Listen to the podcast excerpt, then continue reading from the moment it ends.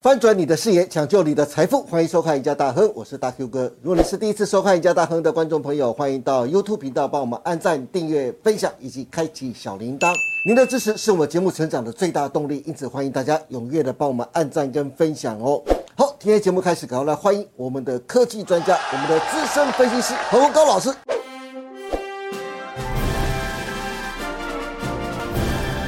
阿高老师你好。啊，大 Q 哥好 Yeah 各位投资朋友大家好。是阿高老师，最近呢、半导体就跟咸鱼翻身一样，利多的消息不断。像是第一，行政院火速通过台版的晶片法，高科技业享有高达百分之二十五的研发支出抵减的税率呀、啊那第二个是艾斯摩尔将持续加码投资台湾，明年七月将在新北市即将动工的投资案呢、啊将会是艾斯摩尔有史以来在台湾最大的投资金额。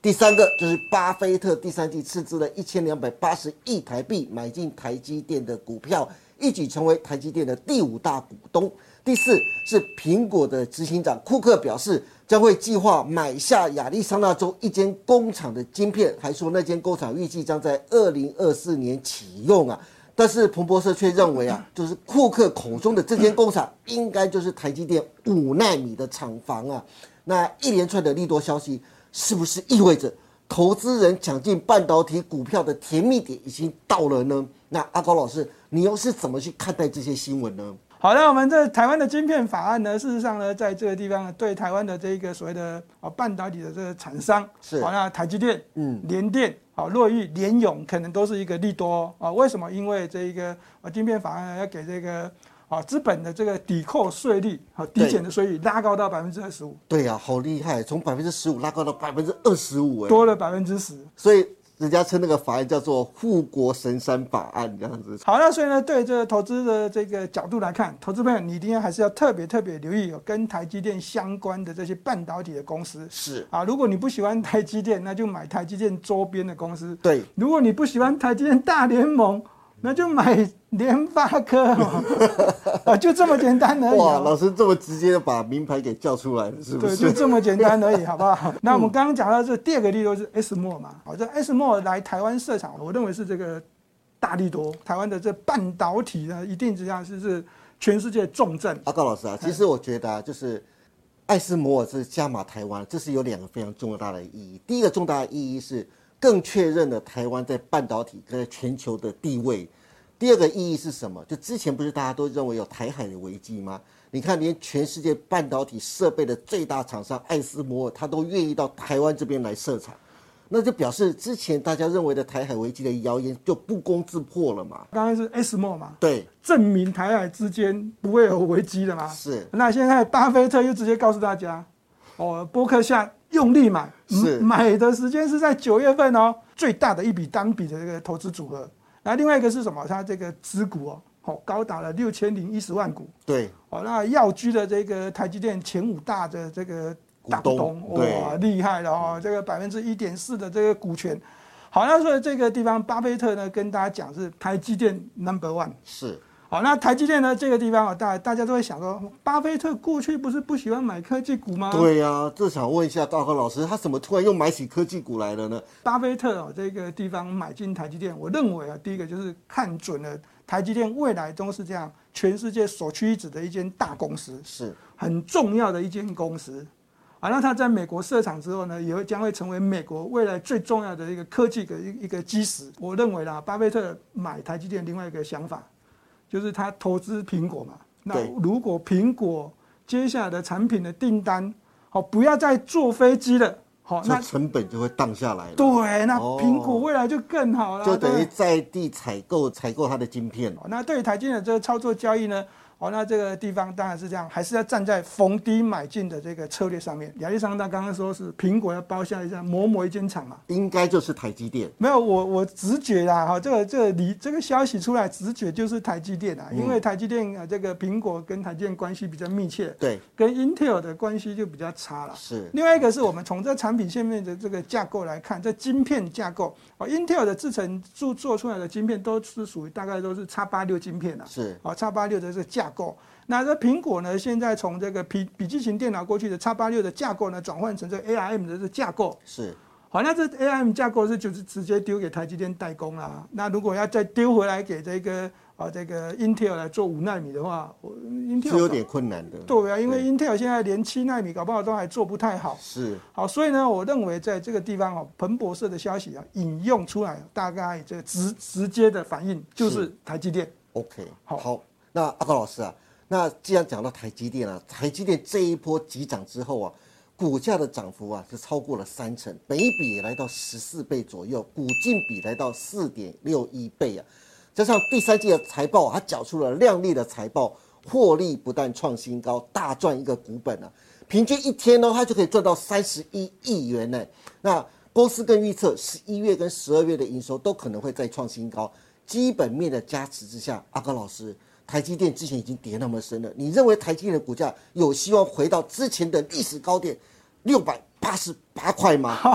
哎，如果这样子的话，所有投资人都可以解套了耶！解套加获 利啦，肯定在下面都有加码、哦啊。，解套加获利哦，那你对啊表示更高喽。对啊，赚更多有没有？是哦，那跌下来都是让大家再赚更多的一次机会。那这样现行上，阿高老师你怎么看？好，大 Q 哥刚刚讲的基本面呢、大家都看得到了嘛。是这公布这第三季的财务报表是非常的吓人啊。对，好，那在这个接下来在进入这个旺季的时间呢，今年的 EPS 呢，这市场上已经大概有共识了，就是三十七块到三十八块之间。是那明年呢，这对这景气展望有人有一些疑虑，但是呢，明年的这个台积电的这个 EPS 呢，还是会维持这么高的这个水准。对，所以呢，对这个股价的这个本益比来看的话呢，都还算是偏低啦。那这个从这低档区三百七十块以下涨到这接近五百块的嘛，是好，那这个地方我还是跟他讲啊，这个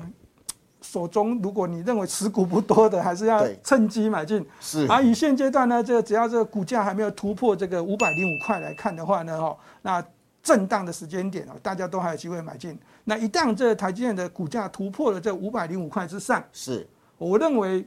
哦，你想要再加码哦，可能哦就为时已晚哦。对，哦，那但是呢，如果你不想要加码，手中的股票怎么办？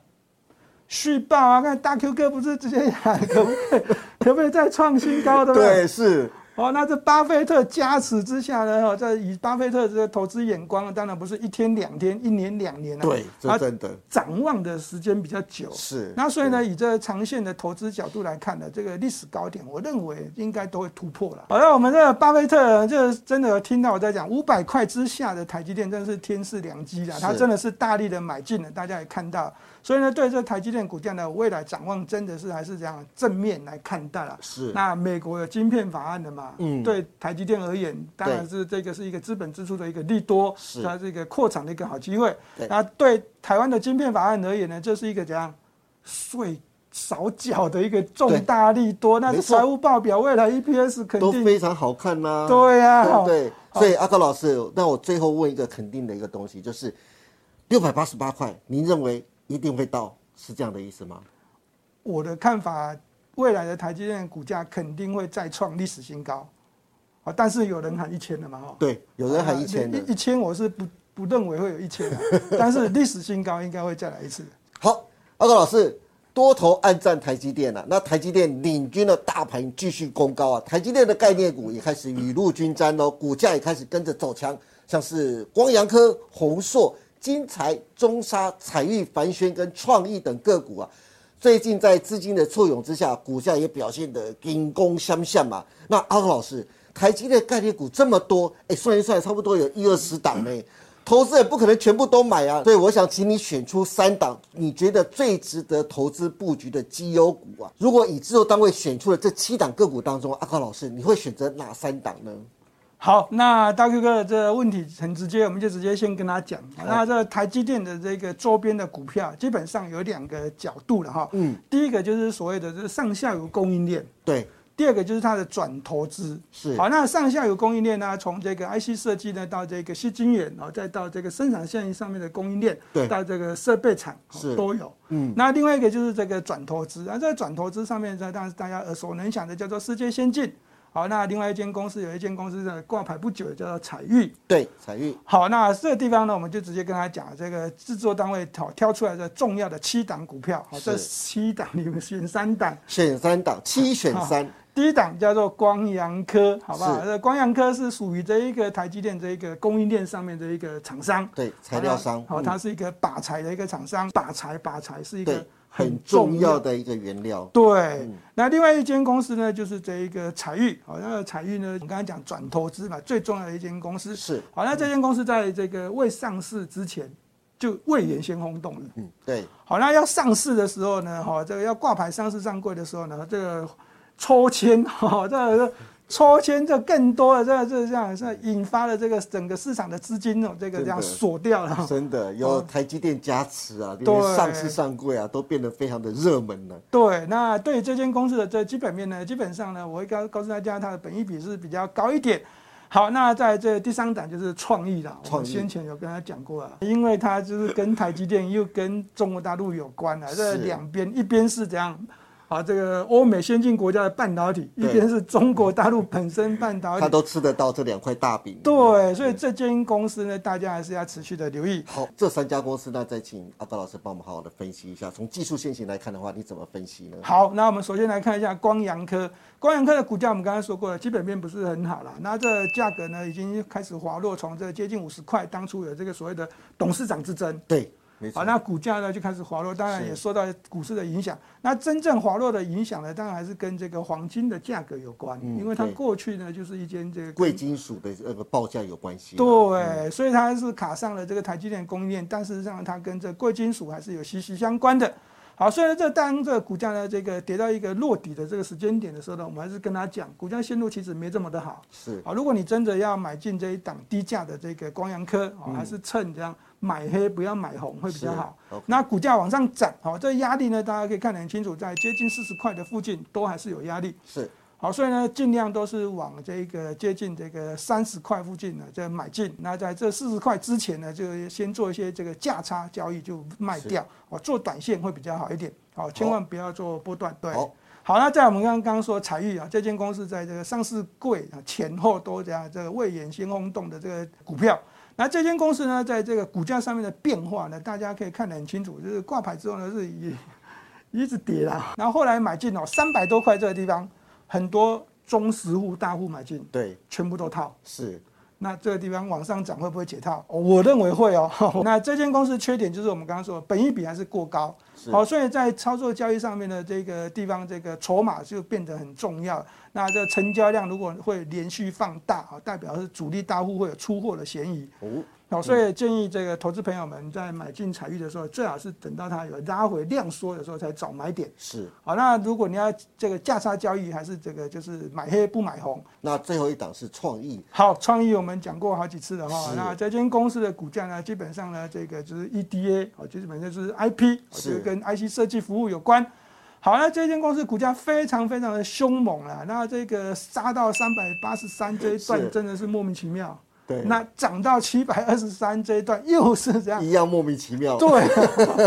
好，这是 V 是 V 型反转之后呢，对再创高。是，哎，老是快快涨将近一倍了。对，这个真的是太厉害，太厉害真的。好，所以呢，我们刚刚已经跟大家讲过，呃，对于这个欧美先进国家的半导体市场跟这个呃中国大陆半导体的发展，是嗯好，它都卡到这个商商机了。好，那这总投资上面呢，这台积电呢，这持有创意的百分之三十五，是好，那台积电持有这个彩玉是百分之六十八啦。是，好，那这个创意是三十五，那我认为也不低哦，我认为也不低哦。所以呢，这间公司呢，啊这个筹码面应该还是非常非常的稳定哦。拉回，哦我们还是跟他讲，买黑不买红的交易策略，也容易让你赚到价差，好不好？是好的。